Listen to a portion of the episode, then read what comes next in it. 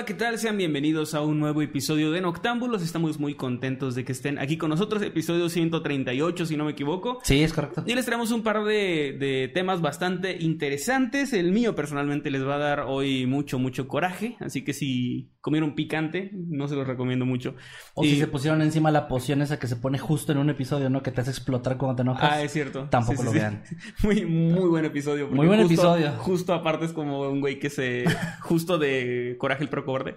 Es un Sí. personaje que se, se, perdón, decir se asusta, se enoja con mucha facilidad. Y pues estoy muy contento de estar aquí con ustedes. Mi nombre es Emanuel Morales, me acompaña como siempre mi compañero y amigo Kevin García. ¿Cómo estás, Kevin, esta noche? Hola, ¿qué tal? Sean bienvenidos a un episodio más. Gracias por estar sintonizándonos y están a través de YouTube completamente en vivo. Ahora sí estamos en vivo. Gracias por el apoyo. Gracias a los que estuvieron la semana pasada viendo la, el estreno en YouTube. Y también gracias si nos estás escuchando a través de plataformas de audio. Muchas gracias por el apoyo, chicos. Se aprecia bastante, bastante, bastante. Y hoy es un día muy especial, señor Manuel. Muy especial ¿Por qué? porque tenemos... Ay, perdón, me tropecé con algo aquí. ¿Qué es esto?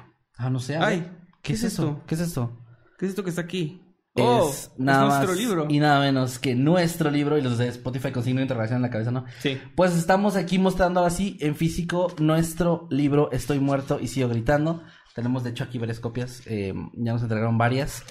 Y qué bonito se siente tenerlo ya en nuestras manos, qué La- bonito se siente La textura, lo- el material, todo. ese todo. olor al libro. El olor al libro da. nuevo. Miren, los que están en Spotify no pueden ver, pero pueden escuchar esto, miren.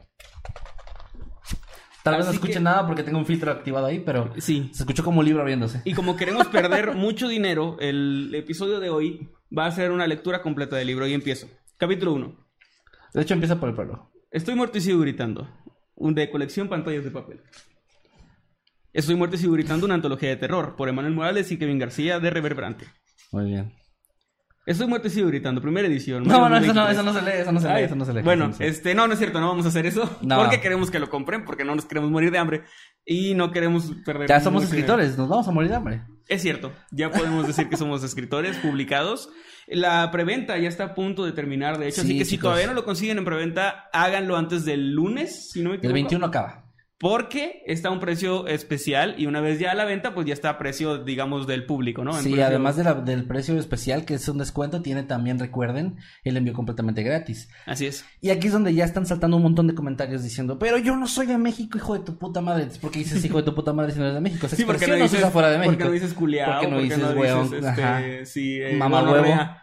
Eh, ajá, algo más ad hoc a tu país. Bueno, pero si no eres de México, va a decir, pero yo quiero y etcétera. Bueno, ustedes eh, estamos- tenemos buenas noticias que de verdad que estamos trabajando muy arduamente para que ya sea una posibilidad. Así que solo denos un poco de tiempo, amigos. paciencia. Sean pacientes. Se va a poder, se los prometo que eventualmente. Solo sean pacientes, estén ahí al pendiente de nuestras redes y, y gracias, porque de hecho ya fuera de broma, el hecho de que nos estén pide pide, yo es que yo no soy de México Sí. y lo quiero, etcétera, es lo que ha incentivado a que se pueda acelerar este proceso. Sí, de y, hecho. y solo ver, ténganos algo de paciencia. No vamos a hablar de números, pero según nuestros contactos por ahí en la editorial, está muy bien. yen- le está yendo muy muy bien en ventas. Está teniendo una respuesta brutal de ustedes, nuestro público, y eso está haciendo que, no- que nuestra editorial y que la gente, digamos que que está volteando a ver lo- los libros y que nos está volteando a ver a nosotros, ya están como pues muy interesados, ¿no? En que Sí. se pueda distribuir ah, de manera internacional y todo eso. Entonces, ustedes con su apoyo al libro están acelerando este proceso, nos están ayudando un montón, como no tienen idea,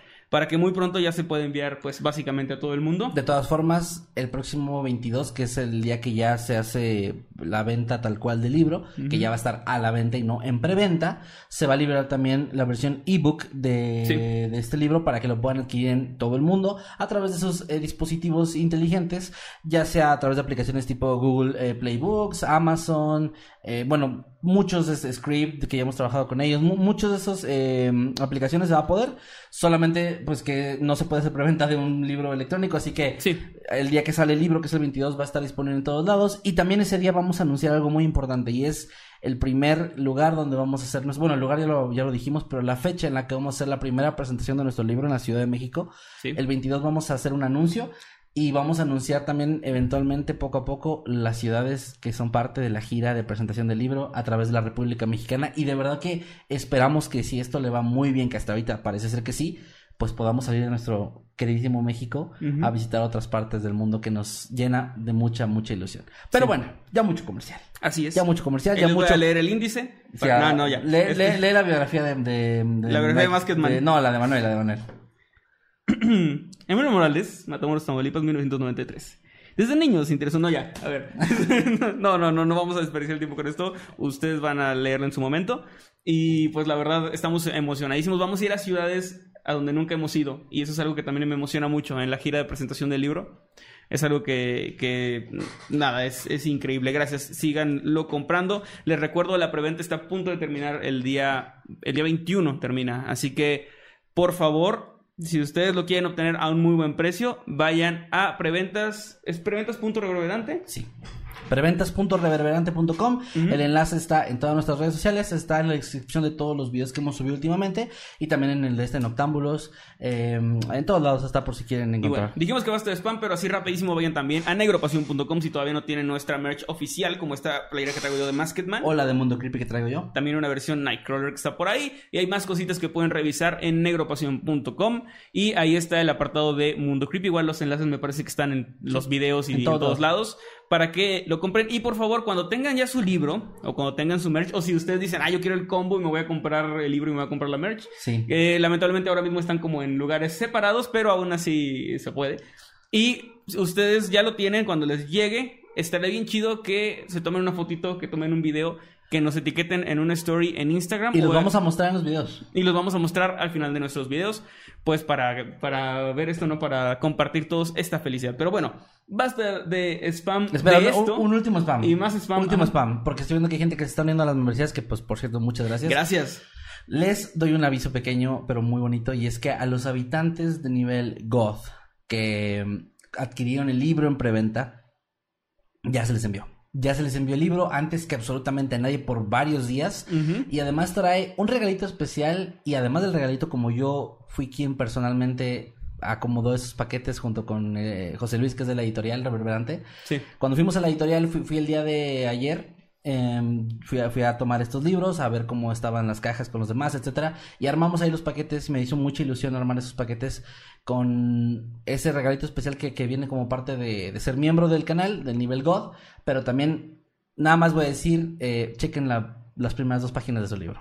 Y ya, Sí. es todo lo que voy a decir. Es- me, me llena mucho de ilusión. Gracias por el apoyo, chicos. Es otra cosa que también quiero decir. Ya están por ahí dejando muchos eh, felicitaciones aquí en el chat. Gracias, gracias, gracias por tanto Gracias. apoyo. Perdón que a lo mejor estamos muy fastidiosos con esto o que hablemos demasiado tiempo de esto, pero nos hace mucha ilusión porque es nuestro primer libro. Sí. Eh, y no es 10 cualquier años cosa. trabajando para, para algo así. Para algo así, entonces, entonces, no es cualquier cosa, de verdad Sí. nos emociona mucho y pues nada, gracias. Ya, ya Ah. forma parte ahora de nuestro fondo el libro. No Además ahí, aquí, o sea, pueden ver el tamaño que está bastante chido. La ¿Y el letra no es la letra no es grande, ¿eh? no creo que hicimos tanta trampa. No, el, el grosor no, está bastante chido y la letra es pequeña, o sea, sí es son historias extensas, no Son no 16 historias. 16 historias, así que yo sé que les van a gustar mucho. Ahora sí, se acabó este spam y vamos rapidísimo, rapidísimo con el spam habitual, el de siempre, que es que se unan a nuestros grupos que están ahí en Facebook, Noctámbulos Podcast, Los Habitantes de Mundo Creepy y Escuadrón Subnormal. También a través de Twitter se pueden comunicar con nosotros completamente en vivo usando el hashtag Noctámbulos Podcast. Ahí vamos Es a estar correcto. viendo, leyendo sus tweets, vamos a estar leyendo sus comentarios, sus superchats a mediación de tema para no interrumpir, digamos, mientras estemos dando nuestro tema, nuestra explicación. Y no sé si haya más spam. Que yo recuerde es el último spam de la noche. Es todo. Denos follow ahí en Spotify, en Amazon, en donde nos escuchen en audio. Dejen y si like no se han YouTube, suscrito, si son nuevos aquí, pues suscríbanse en YouTube.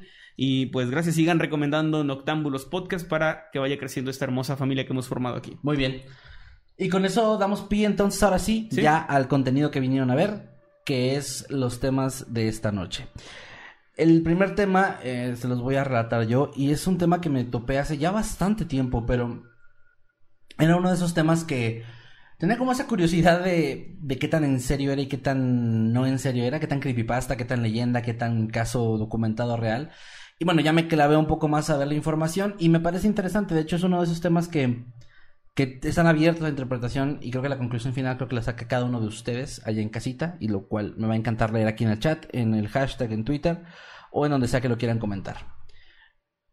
En la pequeña ciudad de Greenock, ubicada en Escocia, existe una leyenda que surgió desde los años 40 y que se ha mantenido viva hasta la actualidad, especialmente debido a una serie de fotografías que surgieron a través de Internet alrededor del año 2007, así como un video en el que esta legendaria criatura de la que les voy a hablar puede ser vista con total claridad.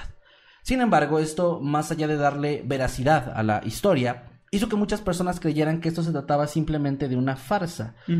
Hoy les voy a platicar la curiosa historia del Catman o hombre gato de Greenock. Tratándose de un caso que no está cubierto extensamente y mm, realmente la información que hay es poca, es escasa y además en mi opinión también no es demasiado confiable, pero bueno, vamos a, meter aquí un poco de lo que se cree, de las leyendas que, tienen y de algunos este, testimonios que están en internet para que desde el inicio lo tomen de esta manera, ¿vale? Sin embargo, bueno, la historia cuenta lo siguiente. Esta historia del Catman empezó como una especie de leyenda urbana, una especie de relato que se le contaba a los niños antes de ir a dormir, para asustarlos con la idea de que un extraño hombre salvaje que vivía entre las alcantarillas y que se comportaba como un gato podría venir por ellos si se quedaban despiertos hasta tarde. Una especie de versión del, del hombre del sombrero, del, coco. del hombre del saco o del coco. Exactamente, una de estas leyendas que existen alrededor del mundo era como su propia variante en este pueblito de Escocia. Esta leyenda, según la declaración de algunos residentes del pueblo, pudo haber surgido de una historia real, y es que uno de los orígenes que se cuentan sobre este hombre dice que se trata de un marinero ruso que se quedó varado cerca de la costa del pueblo. Al desconocer el idioma y por miedo a ser llevado a las autoridades, ya que era un militar, el sujeto comenzó a vivir como un indigente, que poco a poco fue perdiendo con el paso de los años su humanidad, hasta el punto en el que ya empezaba a cazar su propia comida como un animal salvaje, la cual consistía en eh, una dieta de aves y ratas exclusivamente.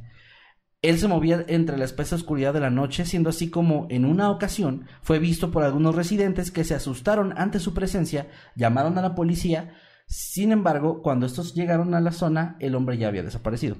Sí. Los locales, pensando que se podría tratar de una especie de acosador, un criminal o hasta de un asesino, comenzaron su propia búsqueda. Y según la versión de la historia que se cuenta, fue un grupo de adolescentes los que estaban armados con palos, tubos de metal y piedras, quienes finalmente dieron con donde se escondía el, el sujeto, a quien sin pensarlo comenzaron a golpear salvajemente, terminando esta golpiza en em, que le rompieron las piernas y la mandíbula. Ok, pero fue por nada, fue por su... Fue por su apariencia y por el hecho de que estaba en la noche deambulando, es su aspecto más que nada. Es ahí donde este sujeto adquirió una de las características o de sus señas particulares. Pues se cuenta que... El, bueno, el Catman se cuenta que se mueve únicamente arrastrándose de un lado oh. a otro, jamás se le ha visto erguido. Y cuando intenta hablar, su mandíbula se mueve de una forma muy extraña y no suelta nada más que sonidos inentendibles, nada cercano a una palabra, ni siquiera en otro idioma. Esto provocó que el hombre decidiera vivir entre los callejones del pueblo, alejándose así del resto de las personas para evitar ser atacado una vez más, saliendo de su escondite únicamente durante las noches para buscar algo de comer. Otra seña particular es su aspecto físico, más allá de cómo se, cómo se mueve, y es que además de tener ropa pues eh, muy desgastada como la de una persona sin hogar, también tiene toda la cara, el, bueno, la cabeza en general y las manos cubiertas de una especie de material similar al hollín negro, lo que hace que durante las noches se disimule bastante bien su cara entre la oscuridad y solamente sea visible cuando aparece por algún lado sus ojos que brillan en la oscuridad. O sea, no como, como los de un gato, pero también realmente como los de cualquier ser vivo o cualquier ser humano al menos. Que reflejan la luz. Que reflejan la luz, que se alcanzan a distinguir un poco, ¿no? Pero pues es como parte de la leyenda que brillan mucho. Esto lo, lo cual obviamente le añade, le añade un toque más espeluznante a los encuentros que ha tenido la gente con él. Hay otra teoría también sobre su origen en la que se cuenta que en realidad él era un hombre que sufrió una enfermedad mental o que sufre una enfermedad mental, el cual se escapó de un hospital psiquiátrico cercano y se terminó refugiando en el pequeño pueblo de Greenock, viviendo entre los callejones para tratar de sobrevivir y de no ser llevado de vuelta a este lugar. Hay otra teoría más que dice que realmente era un tipo que en esa época de los años 40 se involucró con la mafia o con el crimen organizado y que debido a un problema que tuvo terminaron rompiéndole las piernas y, tratando de matarlo, por lo cual se escapó, empezó a vivir en las calles y trató de pues ocultarse lo más que pudo, sobreviviendo a base de comer animales o como historias que llevan al mismo punto, pero con diferentes, con diferentes orígenes, ¿no? Ajá. Eh, pues realmente esta última sería más como que se esconde de quienes lo, lo atacaron y tratando de evitar que lo maten. Sí. Sin embargo, no hay pruebas eh, concretas de nada de esto. Son esto fue desde los años 40, ¿no? O sea, tendría que haber pasado 80 años y ya ser un adulto para entonces. eso es ahorita lo que voy a llegar también. A eso voy, porque es más, por eso yo lo digo como, más como una leyenda. Porque a pesar de que te digo, no había ninguna fotografía durante muchos años, ni videos, ni nada, ya la leyenda existía, la historia existía y había muchas personas en el pueblo que aseguraban tener un encuentro con él. Tenían todos prácticamente una historia relacionada con él, que lo habían visto alguna vez, que lo habían escuchado a lo lejos, etcétera. E incluso había gente que ya había dicho para ese punto que había tenido contacto, que lo habían dado de comer o que lo habían eh, dado ropa o algo similar. Y que pues él simplemente se mostraba agradecido sin decir nada más que, o sea, bueno, más que soltar esos sonidos extraños, ¿no? Sí. Curiosamente no fue hasta el año 2007, bastante reciente, que se confirmó de alguna forma la existencia de este sujeto, pues apareció en internet, como dije antes, un video grabado de un teléfono celular en el que se muestra un hombre que se está comiendo una rata muerta mientras se arrastra cerca de un contenedor de basura. Que es la imagen que pueden ver en la miniatura de este episodio o de este video. Sí, de hecho en esta ocasión en particular no quise traer el video o las imágenes y mostrarlas en pantalla por más que nada por el tema de respeto, por la idea que se tiene de quién realmente sería esta persona. Eh, no estamos hablando tanto, bueno, ni siquiera en la leyenda se cuenta tanto como que sea una criatura extraña o un fantasma. Se sigue hablando que es una persona. Entonces, bueno, ahí lo pueden buscar, es muy fácil. Simplemente pongan eh, Catman of Greenock en cualquier plataforma de video y les va a aparecer. Ahora, este video en su momento sí reavivó como esta euforia y esta leyenda de encontrarlo, de verlo. Y la gente, tanto en el pueblo como en zonas cercanas, empezaron a acudir para tratar de verlo, tomarse una foto. Y de hecho, hay varias imágenes en internet, como de esta misma época, donde está esta persona en, el suelo comiendo algo o simplemente arrastrándose y gente posando como, pues, como en redes sociales, ¿no? una tipo selfie o algo así. Como si fuera una especie de atracción turística. exactamente. Así exactamente. Ajá. Y bueno. Es como eh, cuando vas a un pueblo mágico, bueno. Este, y tomas fotos con. Ajá, Así, así. Como los pinches white así de que quiero, ay, quiero un negrito como este. Es como, no, imbécil, no es un animal, no es una, no es una atracción, es una, es una persona. ¿no? Ajá, ajá, sí, no jodas. Bueno, algo así. Y bueno, eh, este eh, interés renovado por el caso también llevó a, a, que hubiera nuevas teorías, a que hubiera nuevas personas buscándolo, e incluso hubo un equipo amateur que se lanzó a Greenock a realizar una especie de mini documental que está en YouTube disponible, donde entrevistan a la gente del pueblo, lo buscan y todo esto, pero en realidad al final no llegan a una conclusión porque así como durante tantos años existía la leyenda y se desconocía el origen real del hombre, se desconocía pues mucho de por qué estaba ahí, por qué el tema del el hollín en la cara y todo esto, pues este documental lamentablemente tampoco consigue una respuesta, pero igual está interesante si lo quieren ver, está interesante ver como esa perspectiva también de la gente.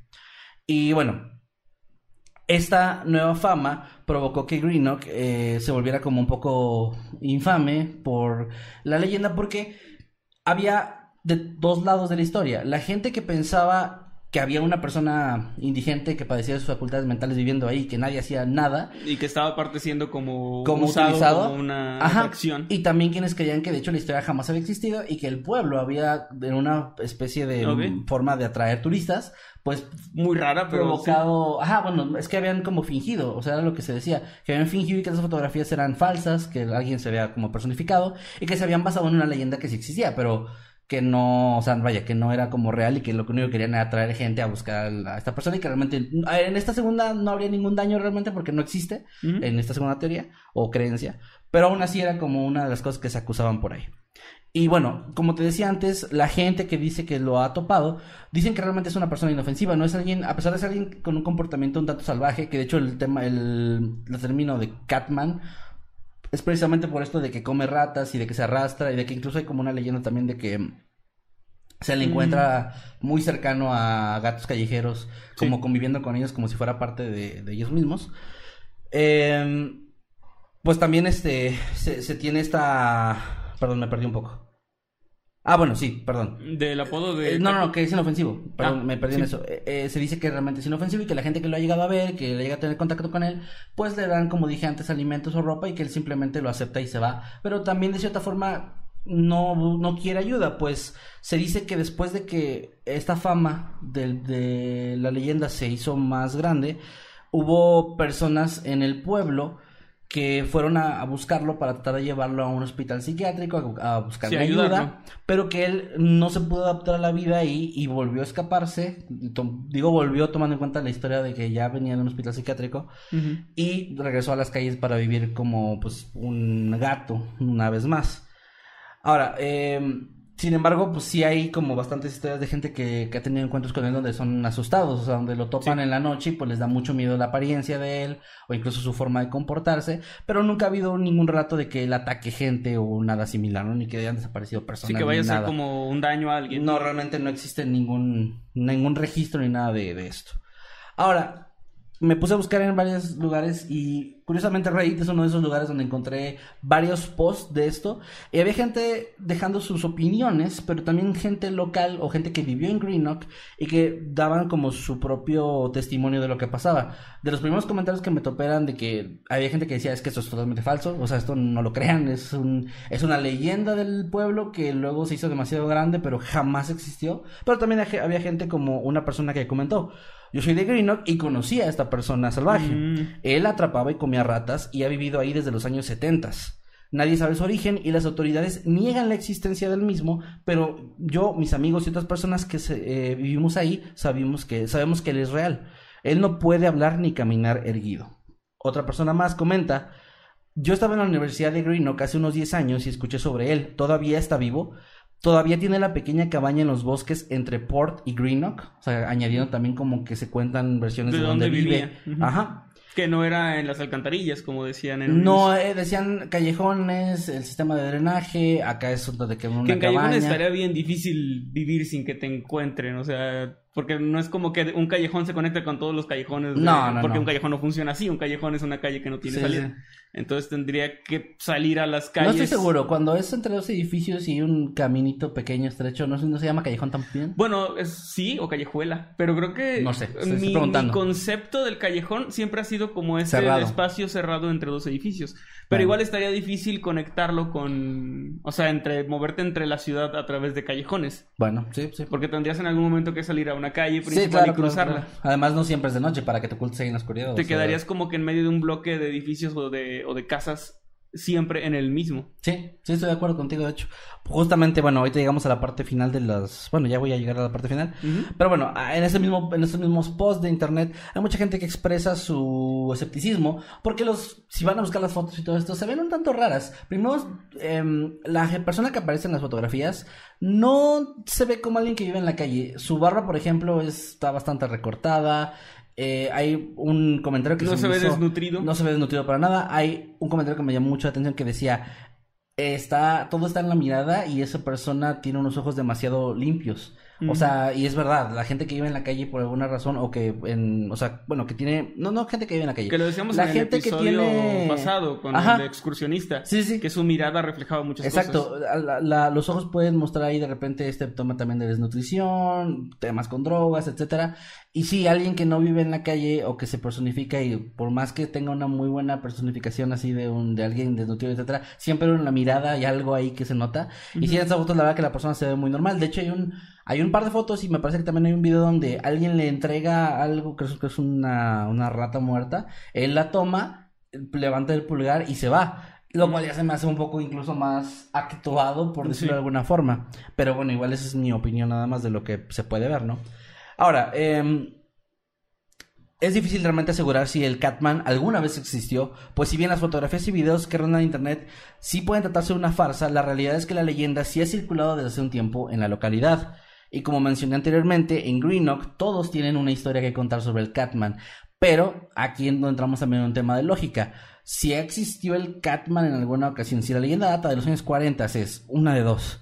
O existió alguna persona, que es muy probable, una persona indigente que haya tenido alguna enfermedad y que haya, de alguna forma, se haya vuelto un tanto salvaje, puede que de ahí surgiera. que fuera una persona basada en una persona real y que de ahí simplemente se convirtió en una leyenda y ya estas fotos recientes y todo lo que se ha dicho recientemente pues sea como una personificación, lo cual también sería algo bastante triste. O la Sí. otra opción también sería que pues realmente nunca existió, ¿verdad? O sea, realmente no, y siempre fue una leyenda. Los encuentros con seres de leyenda no son necesariamente pruebas de que existe físicamente, Sí. al menos. Y, ah, Porque bueno, si le preguntas a cualquier persona si conoce a alguien con una historia de haber visto a la Llorona, por ejemplo, pues hay muchas historias y es como y siempre tienen características distintas, por lo que no quiere decir que hayan visto lo mismo o a la misma persona o al mismo ser, al mismo ente en todas las ocasiones. Sí, sí, sí. Podría ser una combinación incluso en este caso de varias personas o de varios indigentes a lo largo de la historia, ¿no? Alguien se Eh, encontró con uno con sí. ciertas características y luego alguien después se encontró con alguien con otras características Sí, y dijo, sí. yo lo vi, Pero era- tenía así, eh, Sí, se arrastraba, eso ¿no? también es muy probable, porque obviamente, pues si hablamos de que es una leyenda de los años 40, ya no tendría ninguna lógica que para el 2007, que fue la última, las últimas ocasiones que se Ochenta y vio, tantos años. ¿no? ya fueron, porque mm, ya desde la leyenda ya era un hombre mayor, un hombre adulto. Entonces ya no tiene como mucha lógica. Que también, por cierto, otro dato que quiero mencionar antes de ir cerrando es, em, había redes sociales de, de este ser, o sea, existía un Twitter, Sí. existe una página que es más como un grupo de hecho por la comunidad, la página. Sí, sí. de- Sí, no, no, es- hecho por él. Es curioso porque es que el Twitter sí parecía como si fuera hecho por él. O sea, Ah, quien lo hizo hasta, daba a entender Actuaba que como él. era, ajá. O que, no que era él, pero que estaba como muy relacionado, prácticamente, ¿no? Pero bueno, la página incluso es muy curiosa porque si ustedes buscan Catman of Greenock en Facebook y encuentran esa página, el último post es de 2020 y es un post de alguien preguntando, ¿todavía, todavía andas por ahí, Catman? O sea, como, pues ya, ya de que ya ni siquiera ha visto, ha habido avistamientos eh, de esta de esta persona de, de esta persona que pues bueno supuestamente es parte de esta leyenda no y pues realmente es un misterio bastante corto ahí ahí queda. Se me hace muy interesante porque sí tiene su lado como también triste. Claro, sí, sí. es que sí existe alguien así pero también tiene su parte, pues bueno, todos los lugares tienen un- una leyenda y esta se me hace, como siempre lo he dicho, yo valoro mucho en las leyendas y en las historias el tema de la originalidad y sin duda es una historia como quiera bastante original que pues ahí pueden encontrar, si alguna vez visitan Greenock, pues pregunten a la gente local a ver si Y tienen que algo cada pueblo tiene sus leyendas así, o sea, sus leyendas locales. ¿Cuál crees que es la de. Matamoros, güey? Así, pero la de ese tipo, o sea, sí tipo leyenda. Leyenda, bueno, yo creía que era de la de los túneles y luego me, me topé con que casi cada ciudad de México tiene ese mismo, esa misma leyenda de que hay túneles debajo conectándolo todo. Pero si no es por esa, la del sirenito de la playa. ¿El sirenito? Sí. A ver, cuéntala, porque... Había una leyenda de que en los años, no sé, no sé qué años, ¿eh? por ahí de los 60 probablemente o 50 unos pescadores habían, eh, llevaban su red como siempre y al levantarla se habían topado con un niño sirena, ¿no? Una criatura antropomórfica, antropopez, un niño básicamente con cola de sirena, ¿no? Y que, que se había, o sea, lo habían visto y se habían quedado impactados y hay dos versiones de que lo soltaron por el susto y se fue o de que con su mano, con una especie de espolón o algo así, cortó la red y se escapó. Y, y estaba como esta leyenda de que, de que habían visto un sirenito. ¿Y tenía algo que ver con Rigo Tobar? Hasta donde yo sé no, pero hay quien dice que sí, que era Como que una inspiró. referencia, sí. Ok. Pues bueno, ahí está. Eh, bueno, ahí termina el tema. Realmente es un tema, como dije, cortito. Pero que me pareció interesante traer. Y pues bueno, de vez en cuando eh, me gusta también traer estos misterios más, más breves, pero que igual vale la pena pues contarles. Ojalá que les haya gustado. Ahí déjenme Sí, su muy opinión. chido, muy buen tema. Si tienen algo más de información o ya sabían de esto, por favor, igual déjenme en los Si comentarios. usted es el Catman de Grino y quiere decir... Pues venga, Ahí está. aquí le damos una ratita. Que por cierto, es también otra cosa que dicen que en el video que se ve. sí, que me den una ratita. Oiga. No, con todo respeto. Este, en el video que hay, dicen que la rata que tiene en la boca, porque sí la tiene en la boca, eh, que se ve como falsa, pero no, ahí no sé, la calidad de video 2007 tampoco es muy buena. Es complicado Pero saber, sí. sí, está, está curioso, vean los videos, eh, búsquenlo por ahí. Además, la, canción- gente, la gente con eso es medio... De que no, ese, esa jirafa se ve muy falsa en The Last of Us. O sea, Ah. no, no es muy confiable esa eso la- se, se ve muy falsa la jirafa y era real, Ajá, sí. Qué bonito momento. Muy bonito. Pero bueno, ya con eso termino mi Pero no tema. ibas a comentar algo. Es que... Ah, solo iba a decir que por acá estaban diciendo que existe una leyenda similar de una de un hombre gato en Argentina. Ah, mira. Yo no sabía, no había No, escuchado eso, pero pues qué interesante. Y también dice por acá Mew Harley que la canción menciona justamente lo que tú acabas de decir. Dice, yo no supe por qué hasta ahora que lo dicen. No menciona tal cual... Pues yo que yo sepa tampoco, pero no me la sé de memoria. Mientras paseaba por la playa de Caleta, me enamoré de una bellísima sirena. No, no dice nada de eso. O sea, dice que se casó con una Con la sirena, sirena. Y que tuvieron un sirenito, pero no dice que lo atraparon unos pescadores o algo así. Ok, ok. Pero bueno, no sé, este... No sé si Rigo Tobar God se inspiró en esa leyenda, pero sí, sí decía mucha gente que era por eso. Porque incluso a la leyenda le llaman la leyenda del sirenito. Sí. No, no de la sirena o del niño sirena. O de. Rigo Tobar, O de Rigo Tobar. echándose una sirena. Ujú. Ah, bueno, ok, ok, está bien. Bueno, estoy, estoy leyendo comentarios. Bueno, Dicen acá las autoridades, se desvaneció en un vórtice del tiempo. No, qué gran era, era, referencia. era, era del- no era del tiempo, sí, era, tenía, un, tenía algo más peor, mamador. era más peor. Era algo más mamador, peor, era más peor. más peor, güey. Era, peor que yo diciendo más peor. Era peor que eso. No, era, era algo así como... Era más pendejo, más bien. Es que sonaba más mamador lo que decía, en un vórtice no sé qué. Lo, a ver si alguien se acuerda. Espacio temporal, no me Algo así. Bueno, vamos a leer antes, eh, faltan lo- los eh, superchats Ah, de los la- del pasado claro. porque les, les recordamos que estuvimos, o no, no estuvimos en vivo más bien, la semana pasada y por ahí dejaron me parece que uno o dos superchats para leerlos. ¿no? Así es, aquí tengo, por ejemplo, el de Diana Loro que nos manda 225 pesos argentinos. Dice, hola amigos, me mandan saludo con voz de narrador, los quiero saludos desde Argentina. Claro y un que sí. Diana. Diana Loro. Hola, ¿qué tal? Buenos días, tardes o noches. Los saludos a su amigo Nightcrawler. Y su amigo Masketman. Y este es un saludo súper especial para Diana Loro. Saluditos hasta Argentina, la puta madre. Ay, tenemos que ir a Argentina algún Tenemos día. que ir a Argentina.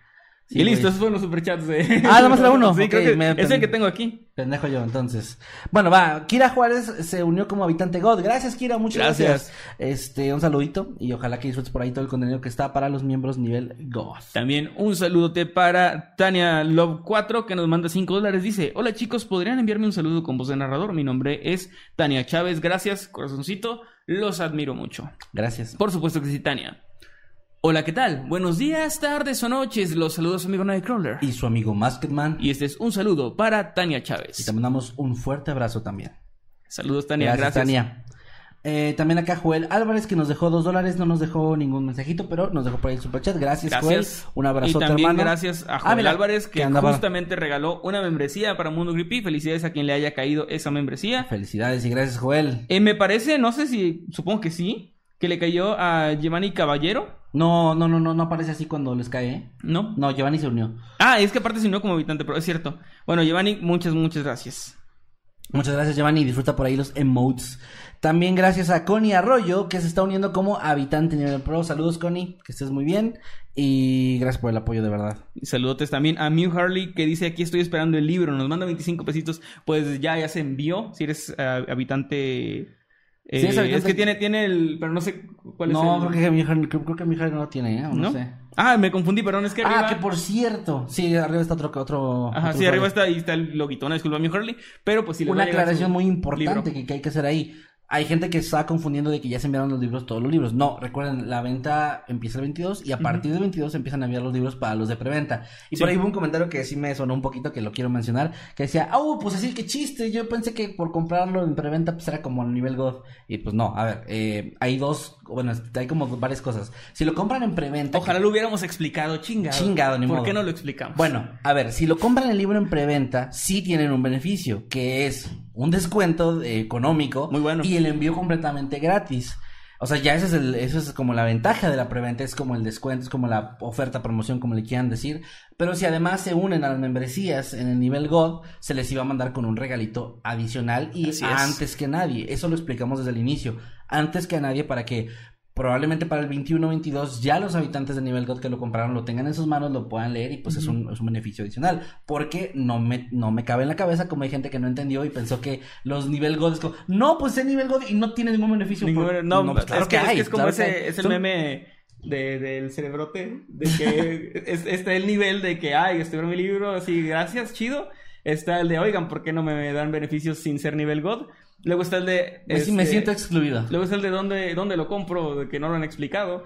Y al final está, ¿a poco sacaron un libro? ¿A poco, es ¿a poco que- no, eres, no, ¿cómo? Eres mujer. Eres mujer. Ese es el de abajo.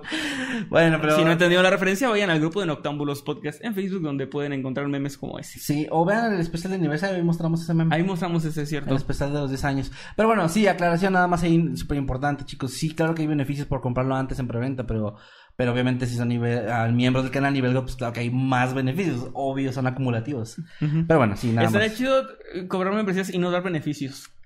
Eh, O dar los mismos beneficios que a los que no tienen membresía. No, sí, Eso pues- tendría chingos de sentido. bueno, ya, ya, bueno, ya, ya, ya, ya. perdón. La esposa más de Eddie lleva ya 27 meses como miembro. Muchas gracias como habitante GOT.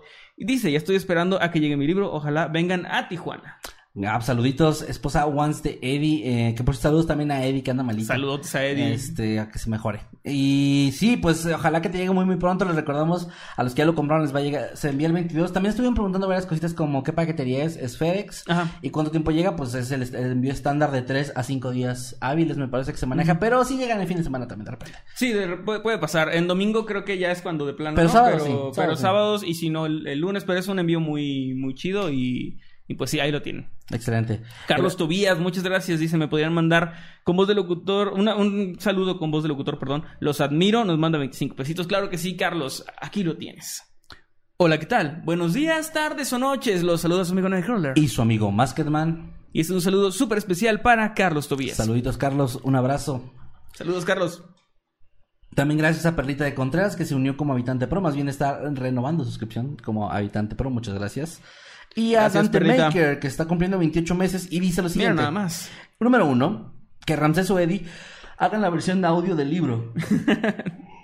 Uh, perdón, porque estoy bastante. número dos, ¿qué Spider-Man serán? No podemos decir por contrato. un saludo a todos los habitantes fetichistas, los quiero un vergo. Saludos. Este, a Ramsés sigue haciendo la, la- el audiolibro, mira. Pero que digan, yo soy Necro, yo soy más que Sí, sí, sí, sí. que- ¿Quién sería quién? Entre Ramsés y Eddie. No sé, eh, no, no sé. No, me dan las vibes de ninguno. No. Bueno, ni modo. Y que lee el prólogo. Sí, Y tú y yo nada más leemos lo, lo, lo último dice se imprimió y no sé dónde. sí, es, es así. todo lo que vamos a decirte yo. Nuestro cameo. Sí, nuestro cameo. Bueno, saluditos Dante. Y no, no vamos a decir que Spider-Man vamos a hacer este. No podemos decir, No de podemos decir, digo, no podemos decir. Este, Perlita de Contreras ya eh, nos envía, perdón, el, su mensaje por sus dos meses. Dice, los quiero, muchos saludos. Me mandan saludos, porfa. Claro que sí, Perlita de Contreras, Saludos, un saludo Perlita, para un ti. abrazo. Y un gracias, abrazo. gracias por tanto apoyo. También por acá está Alex Sosa que nos mandó 25 pesitos. Muchas, muchas, muchas gracias por el apoyo. Gracias, Alex Sosa. También por acá dice, no, no pude usar mi nivel God para el regalo. Uy, qué mal, Román. Eh, pues es que sí, ten- Es que- sí, estuvimos publicando ahí en. No, pero es que en- Román me parece que no es de Ah, México, Román que está en es México, eso, es sí. verdad, es verdad, dije, ay, me asusté. Ah, sí, para los, pues claro, para los que no son de México, no hay envío ahorita a México, digo, fuera de Fuera de. México. Perdón, disculpen, es ahí por ahí un tema, pero gracias. Igual les dijimos, eh, otra, otro beneficio, por cierto, de ser nivel God, no nada más es lo del libro, sino el acceso al meet and greet, entonces cuando vayamos a una ciudad, ustedes pueden ir, y si nos siguen en toda la república donde vamos a andar, pues en todas tienen acceso al meet and greet, no hay problema. completamente Eh, gratis O ahí. si vamos a tu ciudad, pues ahí también. eh, Así es. También saludos por acá a Daymond12, que se está uniendo como habitante pro. Gracias, gracias por el, el apoyo. ¿A poco van a ser un Spider-Man? Es broma, es broma. No, porque, nos- no, porque va a empezar. Están diciendo. Sí, no, no, no, es broma, es broma. No vamos a ser ningún Spider-Man. Pero si nos hubieran ofrecido, sí lo seríamos. Y Sí, nos sí vale lo haría madre. ahí sin ningún Y remordimiento. nos vale madre que ahí eh, Juanito se enoje en Twitter. Sí. Pero que, Carlos II no, entonces. Pero Carlos no II pedo. diga, ¿qué? Pues no hay pedo. Ajá. O la Logarza que diga, no nos están quitando trabajo. Ajá. Pero Juanito sí dice que sí. Bueno, Antres Site, espero haberlo leído bien, o Antri Site, nos dice, Oli, estoy súper emocionada porque es mi primer Noctámbulos en vivo. ¡Ey, qué bien! Ya estoy ansiosa porque llegue el libro, espero que me puedan enviar, que me puedan enviar saludos. Claro que sí, un saludote para ti, Ann, un saludote que ya es miembro de Habitante, Habitante God por cinco meses. Muchas gracias, muchas gracias por el apoyo, un abrazote, que estés muy bien. Que por cierto, aquí alguien está comentando, estoy confundida, si me un habitante God me mandan una copia o es unirme y además comprar la copia. Lo segundo, Sí. el nivel de habitante God vale menos que el libro, así que no podríamos regalarles el libro con eso. Em, además, bueno, sí, o sea, además es como esas cosas de una vez, entonces Eh, no les puedo mandar cada mes un libro, así, no, no, no, no, la membresía es aparte. O sea, la membresía te da el beneficio de tenerlo antes, si, lo compras. Exactamente. Exacto. Para nada más para aclarar, para que no haya confusiones por ahí. Em, dice por acá, gracias meme. Es mi primer octámbulos en vivo. Saludos desde el penal de Celaya. Ah, chinga. Órale. Pues saludos al penal de Celaya. No me marques, cabrón. O sea. Ves Estaría interesante. Sí, sí, me si marcas un día diciendo que eres mi tío el gabacho, pero te das cuenta que soy. Pues, ubicas de que, eh, más que man, pues ya no me. No me... Ahí te mandamos un saludito. Sí, te mando un saludo, pero no me estafes. Ah, es cierto, saludos. No me maten por ese chiste. Eh, Eh, Saludos a Isabel Monroy que dice, hay que decirles que canten la del sirenito con voz de narrador. No. No se lo sabe Kevin. No me la sé para empezar. Shanat Camarillo, muchas gracias. Nos manda 5 dólares. Dice: Hola viejos sabrosos. Pasé de súper rápido a dejarles para un elotito con chile del que pica y a saludar a mi mamá. Ma, te amo y te extraño, los TQM. Ay, Ah, qué bonito. Gracias. Un Saludos, También a. Rocío, un saludo. También a las dos un, un abrazote, un saludo y qué bonito, qué bonita su, su relación, me encanta. También gracias acá a Why Not que dice saludos chicos, el sábado terminé la universidad en Carolina del Norte. Gracias por acompañarme durante mis tareas, los amo, soy Vaya. seguidora desde 2019. Qué bonito. Wow, pues felicidades primero que nada a la graduada. Que chinga su madre el graduado. Este, no. es el meme, es el meme. Este, pero saluditos, eh, gracias por dejarnos acompañarte y pues suerte en la vida profesional. Claro que sí, vamos a leer algunos tweets, ¿no? Algo que esté por Sí, acá tweets, por- ajá, exactamente. Vamos por los tweets. A ver qué dicen por acá. Ahorita seguimos leyendo los demás. Terminando el, el tema de Manuel, leemos el resto de superchats. Así es, no, no se preocupen. Para que no se me asusten de que eh, no están leyendo. Los vamos a leer. Me meto a las búsquedas de Twitter y lo, lo único que tengo en mi búsqueda es medio metro. No, no, puedo, no puedo explicar eso. No puedo explicar eso. No hace falta. Ok, a ver. Vamos a entrar aquí a Twitter a ver el hashtag Noctámbulos Podcast. Me acabo de dar cuenta que creo que hoy no publicamos en redes que iba a estar el episodio en vivo, ¿eh? ¿Cómo? Ah, no publicamos. Creo que no. No es cierto, dijimos que nos íbamos a repartir las redes y, Y al no final no, publicamos. Bueno, eh, Adrián dice, hablan del Escuadrón 201, por favor. Bueno, gracias por Es buen tema. Gracias también a Mario Ortiz, dice, eh, Noctamos los podcasts, proceden a, re- a regalarle una rata muerta. Catman, está bien por el, por el like. Está buenísimo ese. Está bueno. Eh, dice por acá Leonardo Corachi, hablando de hombres gato, me recuerda a un caso argentino. Ah, mira, ese es de los ochentas que escuché hace un rato. La verdad no me acuerdo muy bien de qué trataba, pero creo que era uno de los momentos que mantiene humilde a Latinoamérica y nos comparte una, un recorte de periódico que dice temor en el dique por un nuevo, un nuevo hombre gato. Pues suena como algo que pondría el Daily Bugle de Spider-Man, ¿no? Ajá, nuevo, el nuevo hombre gato aterroriza a la ciudad. Sí. También, también Shaman puso la referencia al gato de Springfield. Saludos, Shaman, como siempre. Saludos también a Adrián, que es que estoy, estaba leyendo el tweet de Adrián que dice hashtag Noctámbulos Podcast. Compa, ¿qué le parece ese creepy? Él narra historias en dúo. Y luego dice... Bueno, Morel sabe, sabe que es rellenito. Que todos andan mirando como Ese es, ese, es de Peso Pluma esa canción, ¿verdad? Creo que sí, pero creo que esa parte no la canta él, hasta donde sé. Yo me la sé por el, por el meme. Yo no sé. Pero es todo lo que... Es que está bien raro con Peso Pluma. Es como que una persona que yo no sabía de su existencia hace Y de dos repente- semanas. Y luego de repente está en todos lados y es como que, wow. Eh, la, la canción está pegajosilla. Pero no estoy seguro. Creo que sí es no de... la, o sea, no, no la O sea, creo que él sale en esa canción, pero no es el que canta esa parte que se hizo viral. Ah, y por eso cuando fue con Jimmy Fallon la gente se enojó porque fue nada más Peso Pluma y no el otro vato. Ah, no el que escribió la canción. Ah, bueno, ok, pasemos a lo que sigue. S- Un saludo. SV de Lover nos deja hashtag Noctámbulos Podcast y chécate esto, nos manda una foto de que está viéndonos mientras creo que juega otra cosa, no sé qué Ujú. ahí, pero dice lo siguiente, na- después de... re- Después de renunciar a un horrible trabajo, nada mejor que relajarse escuchando Noctámbulos Podcast y jugando... Ah, está jugando Civilización 4. Estoy de acuerdo, de acuerdo. Ah. Ah, estoy Eh, de acuerdo güey. con lo de, lo de renunciar a un horrible trabajo. Y acaba de... Feliz renuncia. Fe- Felicidades. Feliz- felicidades a todos los que renuncian a un trabajo de mierda porque la neta que se siente muy bien. Y es algo que creo que nadie felicita. Felicidades. Sí, ¿verdad? Como que no está muy... No, la gente no, No, lo no. toma en cuenta.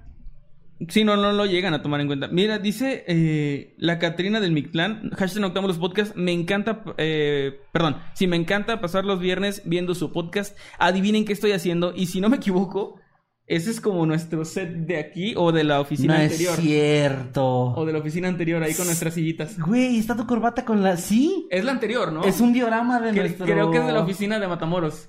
Es, no, es un diorama Porque está la bolita oficina, con la bolita tu con la corbata puesta como en sin máscara. No te sí, pases. qué bonito. A ver, lo voy a retuitear por si lo quieren ver bien. Si no, aquí se los muestro rapidísimo. Catrina no, del Mictlán te sé, pasa. no sé qué tal se va a ver, pero a ver. Y ese grito fue mi hija, amigos. Fue mi hija.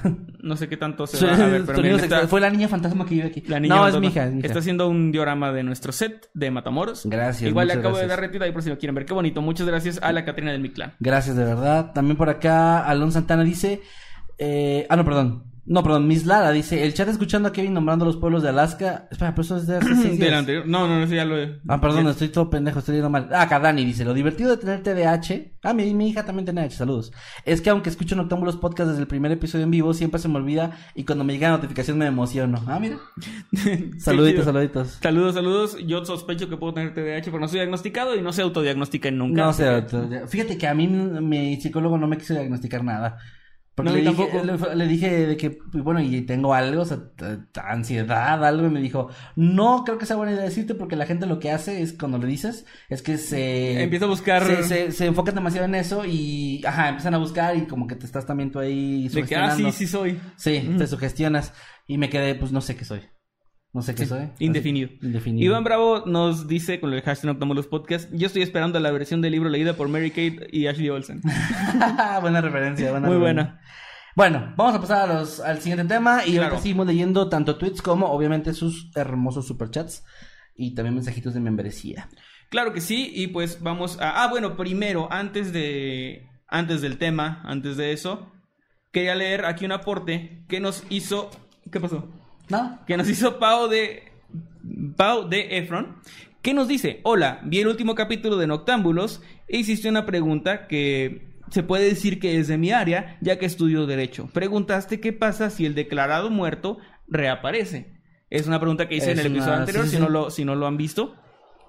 Y nos dice, la declaración se llama muerte presunta, por lo que si el declarado muerto aparece, debe de realizar un trámite de rescisión y esto se menciona en el artículo 708. Esto supongo que en la ley mexicana, porque cada Sí, me, país yo- tiene lo suyo, mandó ¿no? ese mensaje y sí me aclaró que era ley mexicana. Dice, si el ausente se presentase o se, o se, se presentara o se probare su existencia después de otorgada la, pose- la posesión definitiva, perdón, recobrará sus bienes en el estado que, en que se hallen, el, el precio de los enajenados, no sé qué sea eso, perdón, mi falta de cultura, o los que se hubieran adquirido con el mismo precio, pero no podrá reclamar frutos ni rentas. Esto está en el Código Civil Federal de México. Pero si se pre- rentas, a ver, ahí cómo será. ¿De Supongo qué? que si yo tengo una propiedad de la cual se estuvo cobrando rentas, Ah, yo no, ya no o sea, recupero mi propiedad, pero no voy a recuperar como lo que estuvo pagando de rentas Ah, pues está bien. en el tiempo en el que no estuve, ¿no? Ok. Que creo que tiene sentido, porque probablemente la familia ya las usó para algo, no sé. Sí, sí, sí, sí. será Sí. difícil No es como como que, hacer- ay, aparecí, me debes. Ajá, sí, es Mm. más como que recuperas el mueble es tuyo y eso, pero... Porque aparte en los contratos de renta normalmente sí hay un tema ahí de que si hay un- si es finado el Ajá. dueño o el rentero, Sí, este pues ahí tiene, digo, yo digo porque yo como estoy rentando aquí tiene un contrato y pues viene muy claramente qué Sí. pasa si yo me muero, qué Sí. pasa si se muere el dueño. si, si el arrendador te mata a ti. Sí, sí. todo eso. De- pero depende si el cuchillo se queda Sí se puede sostener por sí mismo. Sí. No, no, ahí no mames, no, ahí si mi dueño de la casa está viendo esto es broma, es broma. Ay, güey, creo que su primo vive aquí, ahorita tengo la ventana abierta. Es broma. Bueno, ya. Bueno, y al final dice, y si se preguntan qué es la posesión efectiva, es un documento que señala todos los bienes o cosas y, y, de- y deudas, perdón, del muerto que pasan a ser de sus herederos. Espero que te haya servido esta respuesta, mucho éxito en su gira Gracias. y en el episodio de hoy. Bueno, gracias. Pues muchísimas gracias a Pau que nos manda y nos enriquece con este conocimiento que nosotros pues Como siempre agradecemos un chingo cuando nos mandan un mensajito, nos etiquetan en Twitter o algo o comentan en YouTube con datos adicionales del Sí. tema. Siempre es muy chido porque obviamente, a ver, no somos expertos en lo que estamos hablando, somos, investigamos el tema y eso. Pero está bien chido que ya hay en la audiencia abogados, nos Que- han contestado médicos. Sí, güey, es como que está muy cabrón. soltamos una pregunta de, oigan, ¿ustedes saben qué pasa en este? Y hay alguien por ahí. Y alguien nos contesta. Así que gracias. Muchas Y- gracias. Y bueno, vamos con mi tema, pero como segundo, segunda anotación, o ¿cómo se llama? Es una nota al margen. Eh, bueno, en Eh, este caso es una fe de ratas, ¿no? Lo que vas a decir. En este caso sí, pero como es una, hices dos menciones, Ah, entonces. esta es una fe de ratas que sería una mención previa. Bueno, ok, alguien que haga tesis, muchas tesis, que sea, ¿cómo se llama? Asesor de tesis, que nos diga cómo se llama esto. Pero bueno, amigos, la cagué en el episodio anterior. Cometí, de hecho, un error de novato que me da mucha pena, pero es lo que es. A ver. Y es que yo les dije que eh, sobre el excursionista y esto que no se había podido identificar. Ajá. Y ya se identificó. Solamente que en mi búsqueda, por imbécil, normalmente lo que hago, lo que haría, es buscar este el nombre de la persona o del caso y, y ponerme a ver fuentes, ¿no? Pero lo que hice fue porque me primero yo puse para buscar el tema, o sea, para buscar un tema, busqué misterios sin resolver. Me apareció este y entonces lo que hice fue colocar el nombre del caso más misterio sin resolver, porque es el nombre de un libro que era ah, ay, no recuerdo la, la palabra, pero bueno, básicamente como es el mismo nombre de un libro, lo que Eh, hice homónimo. fue poner Sí, sí, sí, o sea, se no, no, no, pero me refiero a que el el nombre del caso tiene el mismo nombre que un libro, Ah. que no tiene nada que ver, que es un libro de ciencia ficción. Eso es homónimo, ¿no? Sí, pero a lo que me refiero es a que por eso puse el nombre más misterio sin resolver. Ok, ya entendí. Entonces todos los resultados que me llegaron es de cuando el misterio todavía no se resolvía. Ah, ok, ya. Todo lo que yo encontré y anduve viendo era de, de momentos donde aún no estaba resuelto porque venía con ese mote de misterio sin resolver. Ok, entiendo, entiendo, entiendo. ¿Y qué pasa? Que me encontré con algunos comentarios y también unas personas me mandaron de que, oye, es que ya se resolvió y pasó esto. Me puse a investigar y efectivamente, de hecho, no es tanto lo que se descubrió, o sea, se descubrió quién era esta persona, pero sigue como muy en oscuridad realmente lo que lo llevó a, hacer su excursión y eso, pero les puedo decir que se trata de un trabajador de tecnología informática, precisamente como él había mencionado, nacido en 1976 en Luisiana y residente de Nueva York llamado Vance Rodríguez. Vance. Van, Vance o Vance, porque es V-A-N-C-E. Es Vance. Creo que es Vance Rodríguez. Y no fue identificado ni por ADN, ni por Reddit, que tenían un grupo de esto, ni por los grupos de Facebook, sino porque lo reconoció un ex compañero de trabajo finalmente después de muchísimo tiempo.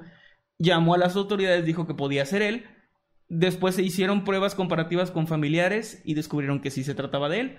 Pero fuera de eso tampoco se ha avanzado mucho. O sea, se tiene su identidad, Pero, pero sigue como muy frío también más detalles. Se, o sea, se saben más cosas obviamente de su trabajo, ya con su nombre y todo.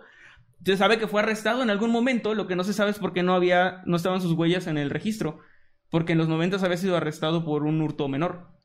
Ok. Entonces esa raro, información, ajá. Pero quería complementarlo porque pues sí me dio pena que, que la cagué de esa forma y voy a tratar de ser más cuidadoso en el Te futuro. están, te están tirando en el chat, ¿eh? Te están ¿Qué tirando. dicen? O sea, sí hay gente que dice de que no, no hay pedo y así. Pero acá dicen, Emanuel, BuzzFeed, un solmed, buscar. o sea, No, lo dije un solmed bu- para... busqué mejor que eso, pero, pero la cagué con. También con acá eso. alguien puso También- un, un emoji de, de cámara tomando foto y dice, deja captura esta humillación de También novato". no, no es este excusa, pero la semana pasada tuvimos también muy poquito tiempo para armar nuestros casos. Pues yo Y- también tuve mucho tiempo hoy. Y de hecho está muy mal tu caso. Voy a. Voy A también tengo 10 páginas de correcciones de lo tuyo. La otra semana, amigos, Sí. amigos, la cagué. Sí, no, no, una, una disculpa, quería aclarar eso. Y ahora sí, qué bueno que pasamos un momento de humor, porque el caso que les traigo hoy es de esos de los que sí te advierto, no hay que hacer muchos chistes. Eh, No debiste decirme eso porque ahora voy a pensar en chistes y sin querer. yo, yo tengo uno que... No. Bueno, no, no, no, no, no, no, no, no. Venga. Ok.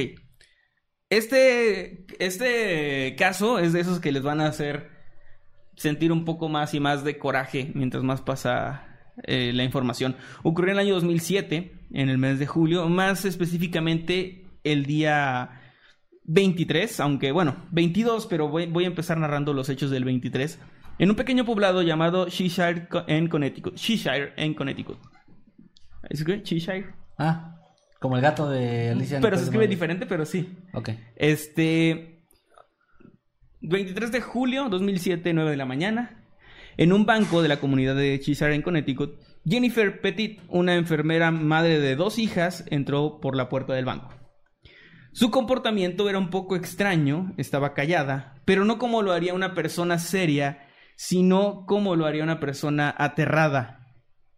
Una expresión de horror silenciosa. Se acercó con la cajera y en un pequeño recibo de papel escribió una nota. La nota decía que necesitaba retirar 15 mil dólares de su cuenta, ya que su familia estaba secuestrada dentro de su propia casa. También agregó una petición, que por favor nadie llamara a la policía o iban a matarlos a todos, o sea, a su familia. Ok. Esta información, por supuesto, la cajera se la pasó a la gerente del banco. Lo que hicieron fue proceder a la petición, pero no obedecieron la segunda parte del, del texto y llamaron a la policía. La gerente inmediatamente llamó al 911 y las autoridades llegaron poco tiempo después. Pero ya era tarde. Jennifer y un hombre encapuchado que le estaba esperando en el auto fuera del banco se habían ido tan solo dos minutos antes de que llegaran las patrullas. Por un momento las autoridades creyeron que podía tratarse de una especie de fraude o estafa en la que la mujer estaría involucrada, como una, un robo de identidad o algo así, que ella no fuera la dueña de la cuenta, que hiciera esto como una forma de que la cajera accediera rápido a darle el dinero sin hacer tantas preguntas. Claro. Porque, pues sí, en este tipo de casos no, no conozco exactamente el protocolo, pero me imagino que sin ser un asalto ni nada, debe ser pues darle el dinero y luego llamamos a las autoridades, ¿no? Supongo. Porque si se supone que está en peligro la vida de personas, el retenerla también sería peligroso, pero desconozco totalmente si actuó bien o mal la gente del banco. Yo tampoco me sé protocolo. pero Pero, un me imagino tenía que- una frase que era primero dispara y luego la revisas. y que- un día, una, una mañana de sábado. y no volveré a mencionar ese tío nunca más. Bueno, eh, Estoy aprovechando que no has dicho nada cabrón para mí. no, todavía no. Perdón. Y bueno, pensando esto, la, la policía aún así se dirigió a la casa de la mujer. Obviamente tenían los datos por, por la información bancaria, ¿no? Claro. Tenían el nombre y la dirección. Se, se fueron directamente hacia su casa y se toparon con una escena terrible. El hogar de la familia Petit estaba envuelto en llamas y toda la familia estaba dentro. Los miembros de la familia eran William A. Petit Jr. y Jennifer Petit, su esposa, y tenían dos hijas, Ha- Hailey Elizabeth Petit de 17 años y Micaela Rose Petit de 11. Ahora voy a hacer una reconstrucción de los hechos que nos llevan hasta esta escena, de lo que ocurrió en las horas anteriores, en- desde el día anterior, desde la tarde hasta esa mañana. Micaela, a su corta edad de 11 años, tenía un gran gusto por la cocina, así que la tarde del día anterior, por ahí de las 7, o sea, el 22 de julio, le había pedido a Jennifer, su madre, que la llevara al supermercado para comprar algunos ingredientes que necesitaba para prepararle la cena a toda la familia, algo que solía hacer de vez en cuando. Una vez en la tienda, todo había transcurrido de manera normal. Llegaron, hicieron sus compras y salieron de ahí de regreso hasta su casa. Lo que ellas no sabían, de hecho, nadie lo supo hasta que se revisaron después las cámaras de seguridad de la, de la tienda, es que había un hombre llamado Joshua, y voy a tardarme en su, en su apellido, que las había estado observando desde que llegaron a la tienda en el estacionamiento. Después las siguió a distancia dentro de la tienda también, y hay imágenes de esto. Y después las siguió hasta su casa cuando se retiraron de ahí. Él había estado observándolas durante todo ese tiempo y hay imágenes que lo comprueban. Y es- está, digamos, confirmado por esas cámaras de vigilancia. A eso de las 8.30 de la noche, la familia cenó normalmente y vieron la televisión por un rato antes de irse a dormir. Para ese momento Joshua ya no estaba vigilando la casa, pero ya la tenía ubicada, digamos. Una vez que la familia apagó las luces de su casa y se dispusieron a descansar, Joshua volvió junto con un cómplice llamado, después identificado, como Steven Hayes o Hayes. Esto alrededor de las 3 de la mañana. Lo que hicieron estos dos tipos fue forzar la puerta del sótano y ambos, encapuchados, entraron a la casa. Ellos esperaban que la familia estuviera dormida en las habitaciones de arriba, pero justamente esa noche William, el padre, se había quedado dormido leyendo algunas revistas de medicina. Él, de hecho, era médico y un médico muy, muy prestigioso en la, en la ciudad.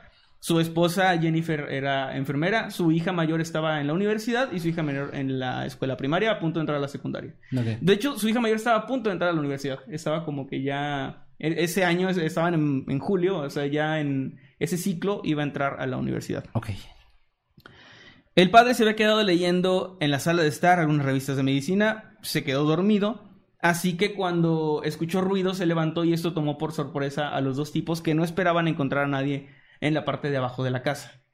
Esto hizo que forcejearan y los tipos lo golpearon brutalmente con un bat de béisbol que tenían con ellos, lo golpearon en la cabeza, lo dejaron inconsciente y posteriormente lo dejaron atado en el sótano, creyendo de hecho que lo habían matado. Ellos pensaron que, estaba muerto.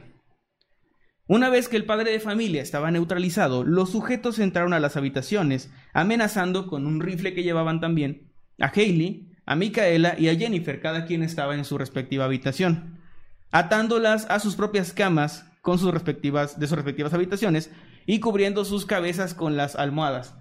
Ellos estaban encapuchados, pero se cree que esto lo hicieron también para que no pudieran pues reconocer Identificarlos. después nada de ellos, ¿no? Posteriormente, los dos sujetos se dispusieron a buscar por toda la casa cosas de valor que pudieran robar, pero no lograron encontrar mucho. Así que su plan entonces cambió. Encontraron una libreta con información de finanzas de la familia, cuentas bancarias, etc. Así que ahora esperarían a la mañana siguiente para llevar a Jennifer, la madre, al banco y que retirara pues una gran cantidad de dinero, la mayor que se pudiera. Mientras que esta hora llegaba, ambos hombres se retiraron de la casa, dejando al padre inconsciente en el sótano y a las hijas y a su madre atadas en las camas. En este lapso de tiempo, realmente pues fue bastante terror para ellos de incertidumbre, de no saber qué iba a pasar. Claro. Sabían que ya no estaban estas personas dentro de su casa, pero estaban atados de, de pies y manos y en el caso del padre estaba inconsciente en el sótano. Ujú. Oye, pero Se sabe aquí que- una, una duda, no sé si vas a llegar a eso, Ajá. pero si puedes estar inconsciente tanto tiempo. No sé qué tanto, pero voy, voy a explicar Ah, bueno, qué pasó después. Ok. Digo, lo decía porque tenía entendido que cuando te pegan en la cabeza o eso que en las películas y series te ponen mucho de que te quedas inconsciente mucho rato, pero que realmente no puede ser demasiado. Sí, que es como un lapso Ajá, es un lapso Modero. breve. Ajá. Bueno, eh, durante este tiempo que se fueron, lo que hicieron fue ir a una, a una gasolinera a llenar dos tanques con gasolina. O sea que estos tipos ya tenían planeado algo más que solamente un, un asalto, no un Sí. robo. Ya por la mañana obligaron a Jennifer a llamar al trabajo de William para reportarlo como enfermo y así evitar sospechas. Que pues allá en Estados Unidos también es muy importante eso. Aquí es como que faltas y no pasa nada, ¿no? Si acaso te llaman para ver qué onda, pero, pero allá en la escuela y eso sí es como muy de buscarte. Entonces hicieron que esta mujer, viviendo lo que estaba viviendo, llamara y tu- tuviera que fingir compostura para decirle a, sus compañeros de trabajo pues que él no iba a presentarse porque estaba enfermo ese- esa mañana. Los compañeros le desearon que se recuperara pronto, no notaron nada raro, la mujer colgó y después llevaron a Jennifer al banco. Y aquí es donde entramos en la escena que les narré al inicio. Ahora viene la parte que da un poco más de, de coraje y que está pues bastante fuerte. Una vez que la policía desde el banco eh, decidieron ir a la casa de la familia viendo que estaban en peligro, o sea que probablemente sí era que no era no se trataba de una estafa, sino que probablemente sí era un secuestro, lo que hicieron fue llamar al equipo SWAT, que es el que se encarga pues de entrar e intervenir, ¿no?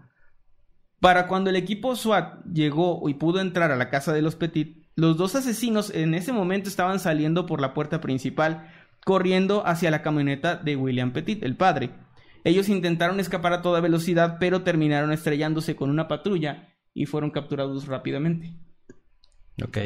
Para cuando los bomberos apagaron las llamas, lamentablemente ya todo estaba carbonizado.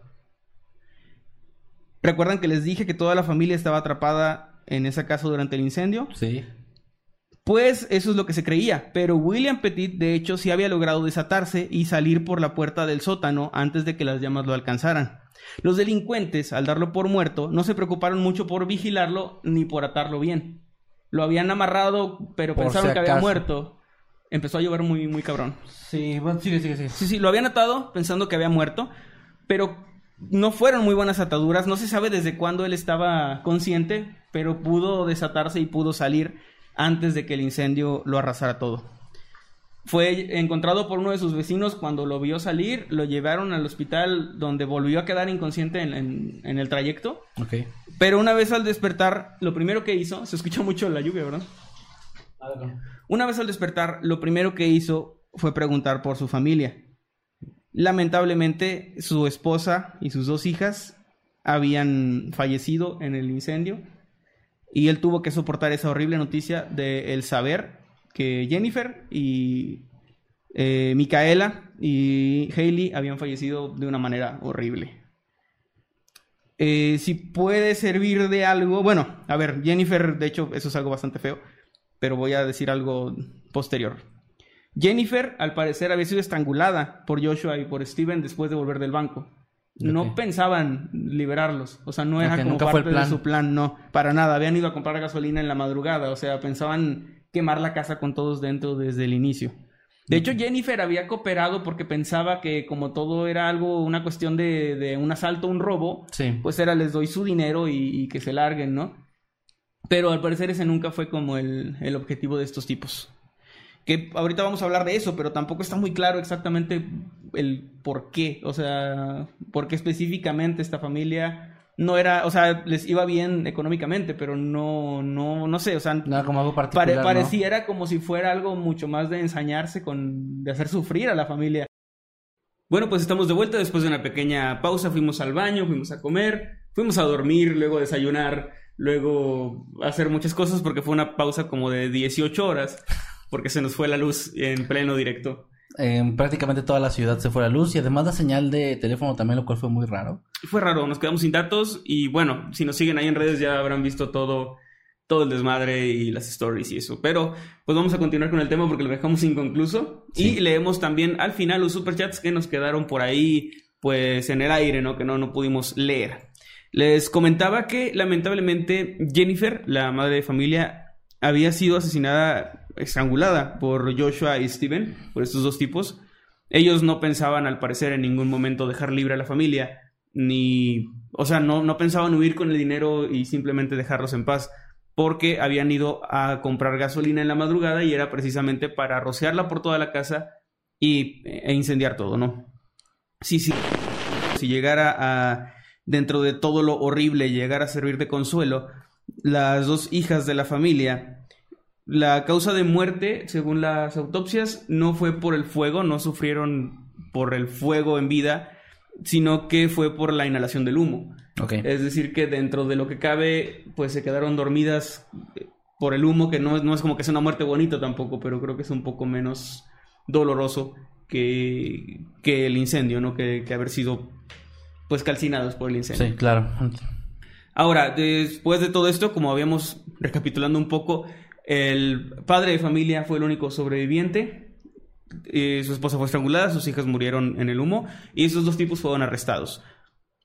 Aún con esto de que ellos fueron arrestados y de que fue como muy o sea, fue un operativo, entre comillas, exitoso el de atraparlos, más no el del rescate para la familia. Hubo muchísimas, muchísimas críticas hacia las autoridades, hacia su forma de actuar y la lentitud con la que lo hicieron.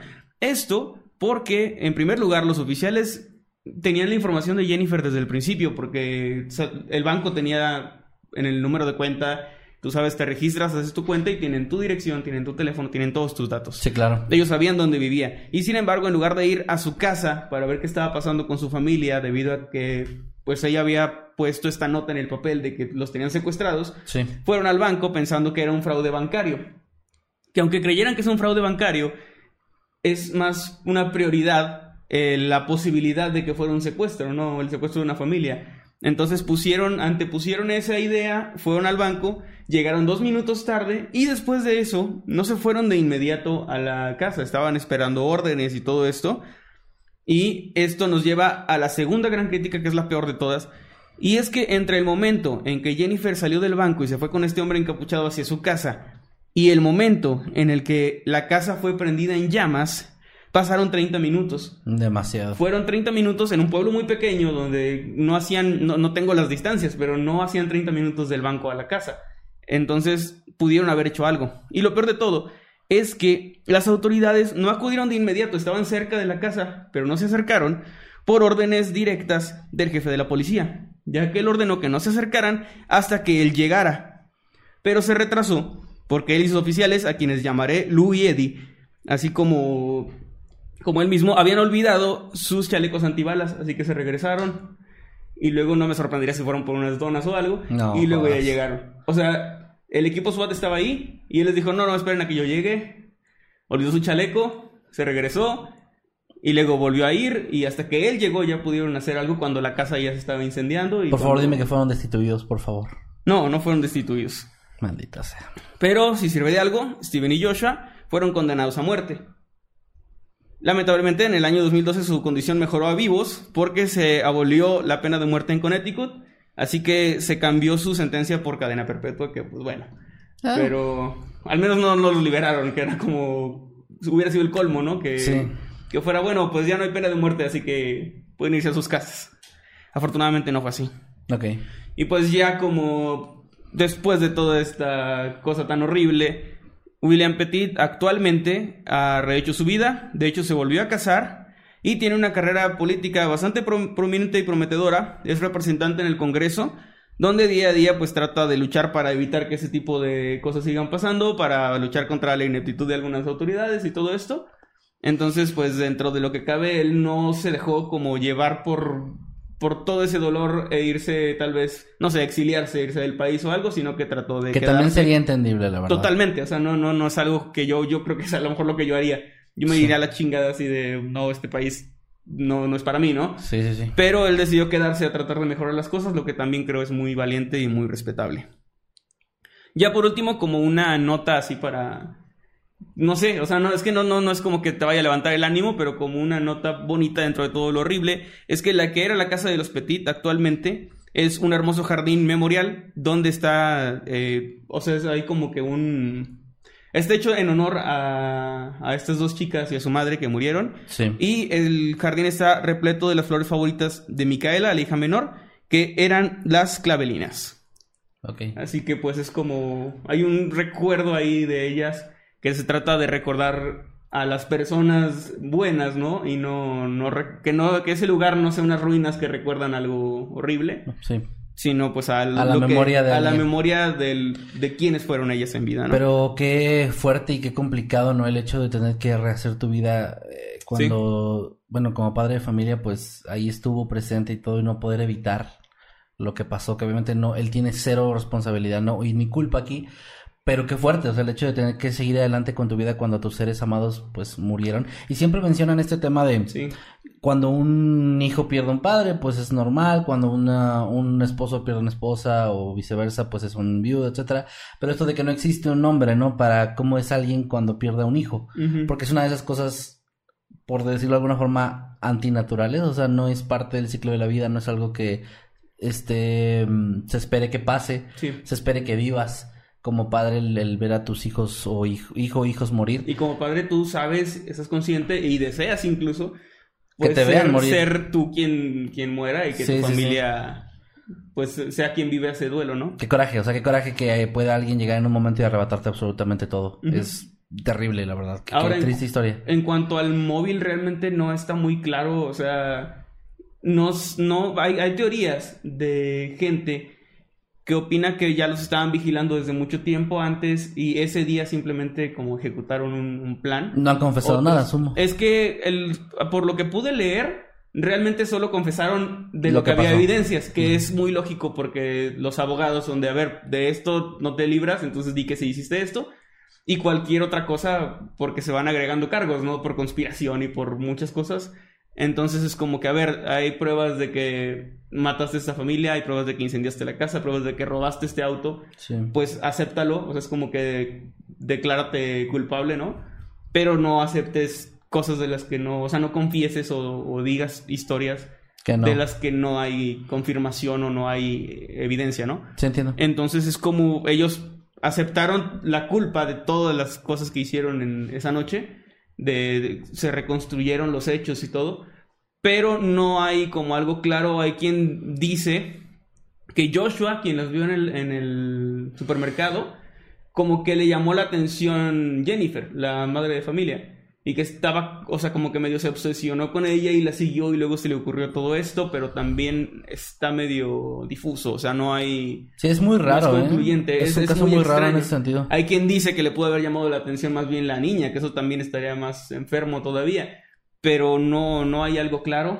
También como era una familia, realmente eran conocidos, o sea, en el, por el hecho de que el padre era un doctor muy reconocido, este, una familia así como muy, ya sabes, típica familia americana perfecta, o sea, de, de buenas personas. Sí, Entonces, sí.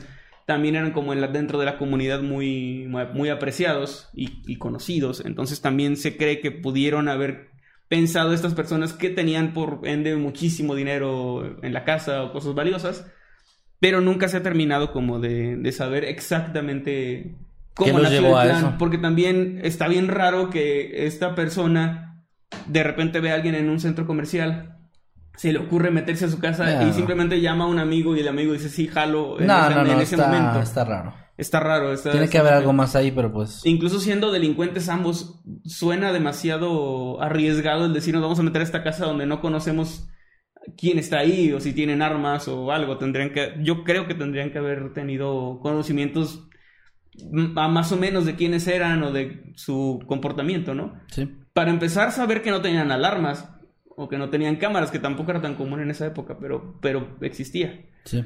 Y pues bueno, realmente no hay mucho más que pueda decir de este caso. Es muy triste, muy trágico. Cuando lo estaba leyendo sentí así como muy... en varias ocasiones sentí horrible al, al estarlo redactando. Sí, entiendo. Y pues fue la, la pesadilla que vivieron los Petit. Pues bueno, gran, gran caso, eh, muy buena investigación. Creo que lamentablemente por, no sé si decir lamentablemente, pero eh, como hubo el tema este de la, la falla eléctrica, no, Sí. no estamos en este momento ya en vivo grabando, entonces ya no estamos leyendo la reacción de la gente, que suele ser también un, una parte importante Sí. de esto. De hecho, alcancé a leer al día de ayer, cuando se cortó el directo, todavía mientras tenía un poca señal, alcancé a leer comentarios de gente que dejó ahí como de, bueno, me estaba enojando mucho, así que al menos no me iré a dormir tan triste porque no Pues me sí. sé el desenlace de la historia. Y pues bueno, la verdad es que es un- una historia muy triste. Y gracias por traer el caso, Manuel. Y pues, eh, de nuevo, como no estamos en vivo, no podemos leer ahorita sus comentarios, pero vamos a seguir leyendo sus superchats. si Sí, los que nos quedaron pendientes, déjame ver cuáles fueron. Nos, qued- nos Eh, quedamos aquí en el de Mew Harley. Si quieres, Ah, muy yo. bien. Mira, nos mandaron, eh, Mew Harley, gracias, nos mandó 65 pesos y dice, creo que la canción es una versión en vivo, por cierto, tengo la teoría sobre el intro del podcast que tendría relación al- con alguna historia del libro. Eh, la canción es una versión en vivo, ¿de, qué- de qué se refiere eso? No me acuerdo. No me acuerdo, yo tampoco. Pasaron muchas cosas de ayer a hoy.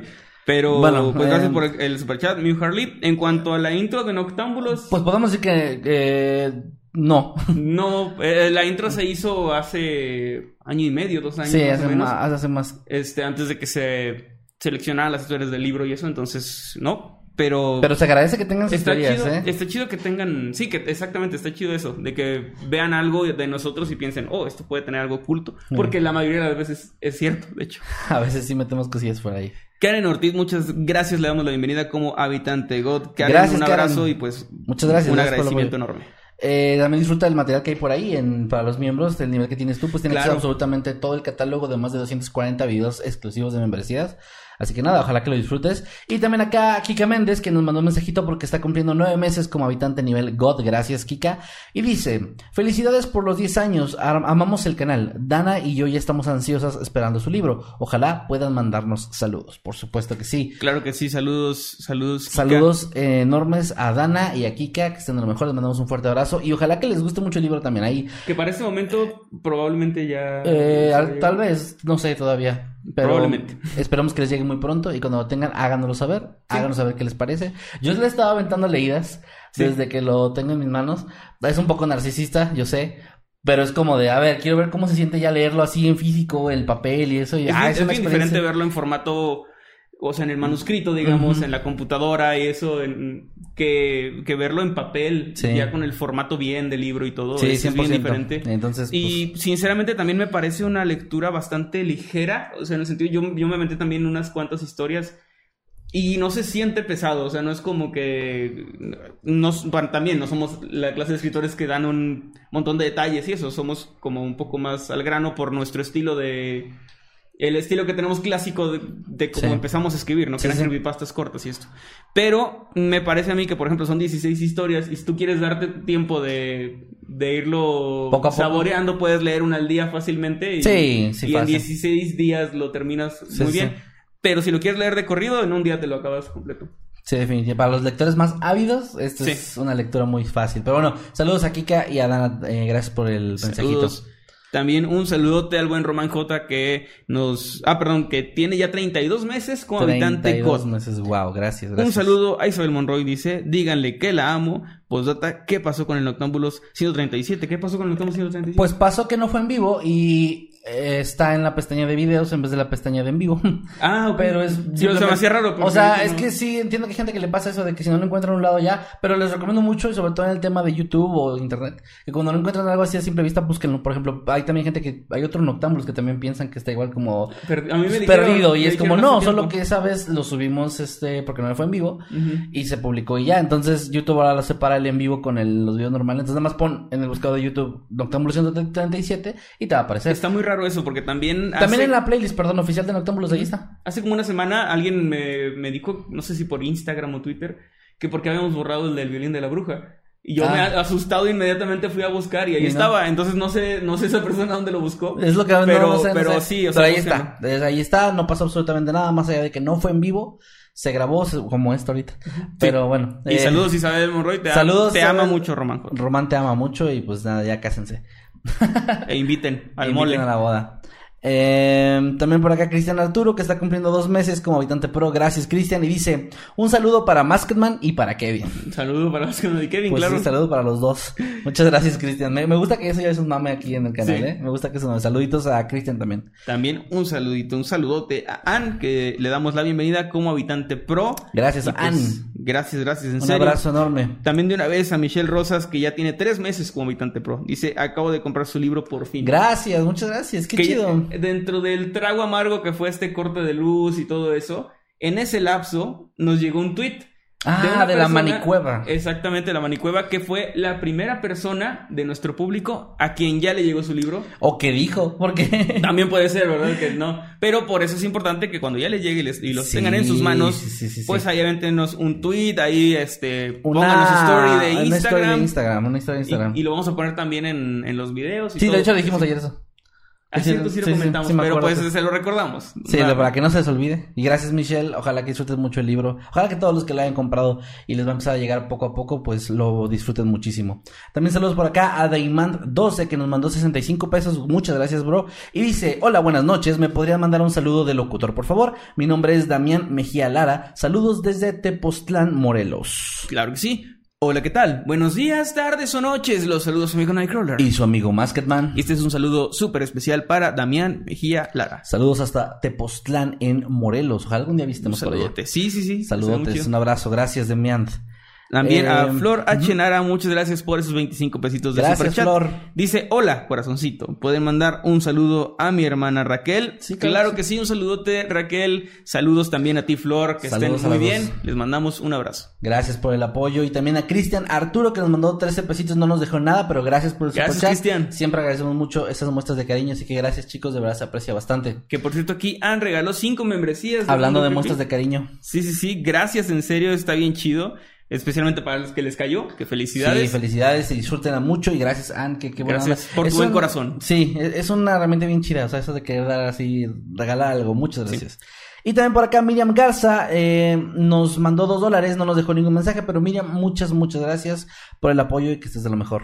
Un saludote. Y aquí fue donde ocurrió la tragedia, porque justo debajo de Miriam Garza dice, yo estaba reiniciando mi internet. Sí, O sea, ahí pues ya, ya nos fue. habíamos trabado ahí. fue el, el momento de que se nos fue. Que pues a ver, ya en, ya que Manuel acabó su tema, porque tampoco lo quería interrumpir tanto con eso, pues aclarando, sí, para los que están viendo esto en diferido, estamos viendo todavía qué posibilidades se puede hacer. No sabemos a este momento si YouTube nos va a dejar meter esta parte ¿Agregar del podcast a lo que ya se puso en vivo. Sí, Manuel va a tener que hacer una edición ahí, eh, para, para que sepan, Manuel edita un episodio y luego el siguiente yo, uno y uno. Entonces le toca a Manuel, lo va a tener que editar y luego resubir Sí. como video. La parte más fácil es Spotify, que simplemente Ahí, el audio. Ajá, bueno, ya. todas las plataformas de audio, sí, eh, ahí es- va a ser medio confuso para ellos, pero bueno, igual lo mencionamos porque obviamente va a haber un momento ahí de corte abrupto y Sí. pues es importante que sepan Y qué pasó yo ahí, ¿no? creo que lo más probable, porque creo que YouTube, o sea, voy a intentar, pero creo que YouTube no te deja agregar material, solo No, creo que no, creo que no. Entonces, lo más probable es que vayamos a tener que poner en privado el... El otro. El original, digamos, descargarlo y luego pegarlo y subirlo como un nuevo video. Así que, pues bueno, si están viendo esto es porque sí lo pudieron encontrar. Así que muchas gracias, gracias por el apoyo y pues una disculpa, estas cosas obviamente están fuera de nuestro alcance al 100% porque pues no nada más Sí. fue mi casa, fue una sección de la ciudad bastante grande por lo que entendí y fue un, tema ahí de la tormenta Y que... qué, qué cabrón que estábamos a 15, 20 minutos Sí, güey, terminar. 20 minutos máximo. Pues ni modo, así son estas cosas. Pero nada, gracias por estar viendo esto, gracias por acompañarnos. Les recordamos que si nos están escuchando en plataformas de audio, nos pueden dar un follow por ahí, nos ayudaría bastante a llegar a más gente. De hecho, me parece que en plataformas como Spotify también pueden calificar el podcast de Ah, qué es les cierto, parece. con y creo que en Spotify, si no me estoy equivocando, acabo de ver que le están agregando la función de dejar incluso comentarios. Lo Órale. cual sería un- algo muy chido y si quieren dejar su comentario, pues lo vamos a agradecer bastante. Les recordamos también pueden dejar siempre su eh, comentario con el hashtag Noctambulus Podcast y lo vamos a estar leyendo durante la semana. Y obviamente también en los en vivos para escuchar sus opiniones, ver sus memes y cualquier otra cosa adicional. Así es, les recordamos que ya está eh, casi casi a la venta, porque estamos a punto de terminar la preventa de Estoy muerto y sigo gritando, nuestro primer libro, que ya está por aquí, ahí están nuestras fotitos, de hecho este que ya está abierto. Sí, ahí está. tiene, Ahí estoy yo, ahí estás tú, los autores, fotito de autor acá mamadora y todo. Y pues a los que ya les llegó, por favor, déjenos no solamente su, Su foto. tweet y su foto que les dijimos, sino también nos serviría muchísimo su reseña, sus impresiones. qué les pareció todo ¿Qué eso. opinan de las historias nuevas? ¿Qué opinan de las historias nuevas? ¿Qué opinan de...? Porque también las historias clásicas que están aquí No no, son tal cual como ustedes las escucharon. No, son, no, no. son reescrituras, reimaginaciones en algún momento de algunas Sí. escenas incluso. Sí, sí, sí. Entonces, eh, pues sí, tratamos de hacerlo lo más profesional posible. Así que denos su opinión. Y también vayan para negropasión.com si quieren tener la merch, que ahorita ya, ya, ya nos bañamos Ya no la traemos, juntos. sí. Este, ya no la... Ay, y ya no, ya no las traemos puestas, pero si quieren la merch oficial, vayan a negropasión.com, envíos rapidísimos a todo México y también Latinoamérica, España, Canadá y otros muchos países. Y les recordamos también que nos pueden seguir en todas las redes sociales. ¿Cómo te encuentran a ti, Manuel? Como arroba Emanuel-Night, incluyendo Twitch, donde ayer me llegó un correo de que ya soy afiliado por ¡Ey, fin. felicidades! Y ahora no sé qué hacer, soy Ya como vas a ganar una... dinero. Soy como una yegua con patines, ¿o cómo era eso? ¿Qué? Es una, es de los Simpson. Me, me entristece que no lo reconozcas. No, no reconozco eso. Nadie sabe cómo ¿Sabes? los Tengo una vida, no, no todo mi vida es Los Simpson. Yo no. Nadie sabe cómo los obtuvo y ella no sabe qué hacer con ellos. Algo así. El señor Mandino lo explica mejor. Ah, no me acuerdo de eso. Pero bueno, este, eh, soy básicamente eso porque no sé ahora cómo, no sé ahora qué demonios hacer con ese afiliado, pero síganme en Twitch. ¿Y a ti cómo te encuentran? A mí me encuentran en todos lados como arroba Kevin Masketman. Les recuerdo que eh, Manuel y yo estamos haciendo directos en Twitch los días martes y jueves, cada quien en su propio canal. Así que ustedes pueden decidir quién va a tener más audiencia y quién va a poner, venir a- al día siguiente a decir otro, ja, te Te gané bueno, sí. no, la verdad eso no pasa, pero la gente piensa que sí pasa porque no, luego porque llegan nos fijamos en cuánto tiene el Ni, otro. güey. ni de pedo nos vamos a fijar en eso, pero pues alguien por ahí va a llegar a comentar de que, oh, viste que Manuel tuvo un viewer más que tú. Ujú. No. Y era yo que no, me porque, cambié para allá. No, no porque estaba en vivo. O sea, no me estoy fijando. Bueno. Ok, saludos a, a todos. Gracias a los moderadores que estuvieron en el en vivo. Aquí en el chat, a todos los que estuvieron en vivo, a todos los que están ahorita viendo. Muchas, muchas gracias por su apoyo. Y pues les recordamos que cada viernes, a menos que haya una tormenta eléctrica en Querétaro, es Noche de Noctámbulos Podcast a las 8 de la noche. Así que nos vemos el próximo viernes para más casos interesantes, aterradores, o en el caso del que trajo Manuel, enervantes, que nos ponen muy, muy de malas. Nos vemos, cuídense mucho y adiós. Adiós, chicos.